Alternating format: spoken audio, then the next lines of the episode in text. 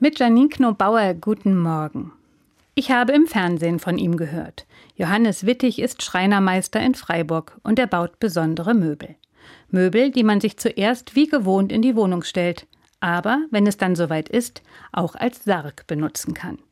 Ein Freund hat ihn auf diese Idee gebracht. Der ist schwer krank gewesen und hat sich von Johannes einen Sarg gewünscht. Einen, mit dem man sich schon zu Lebzeiten anfreunden kann, um dem Tod ein bisschen seinen Schrecken zu nehmen.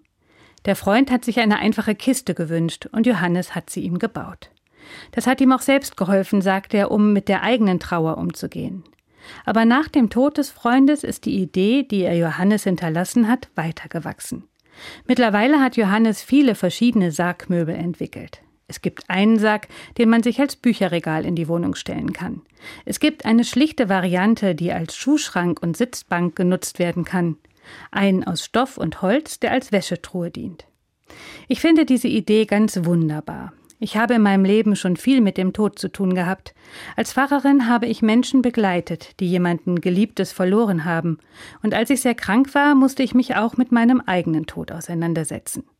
Ich glaube, es kann helfen, wenn man den Tod ein Stück weit schon ins Leben lässt, und zwar ganz alltäglich, beim Schuhebinden oder wenn man ein Buch aus dem Bücherregal nimmt.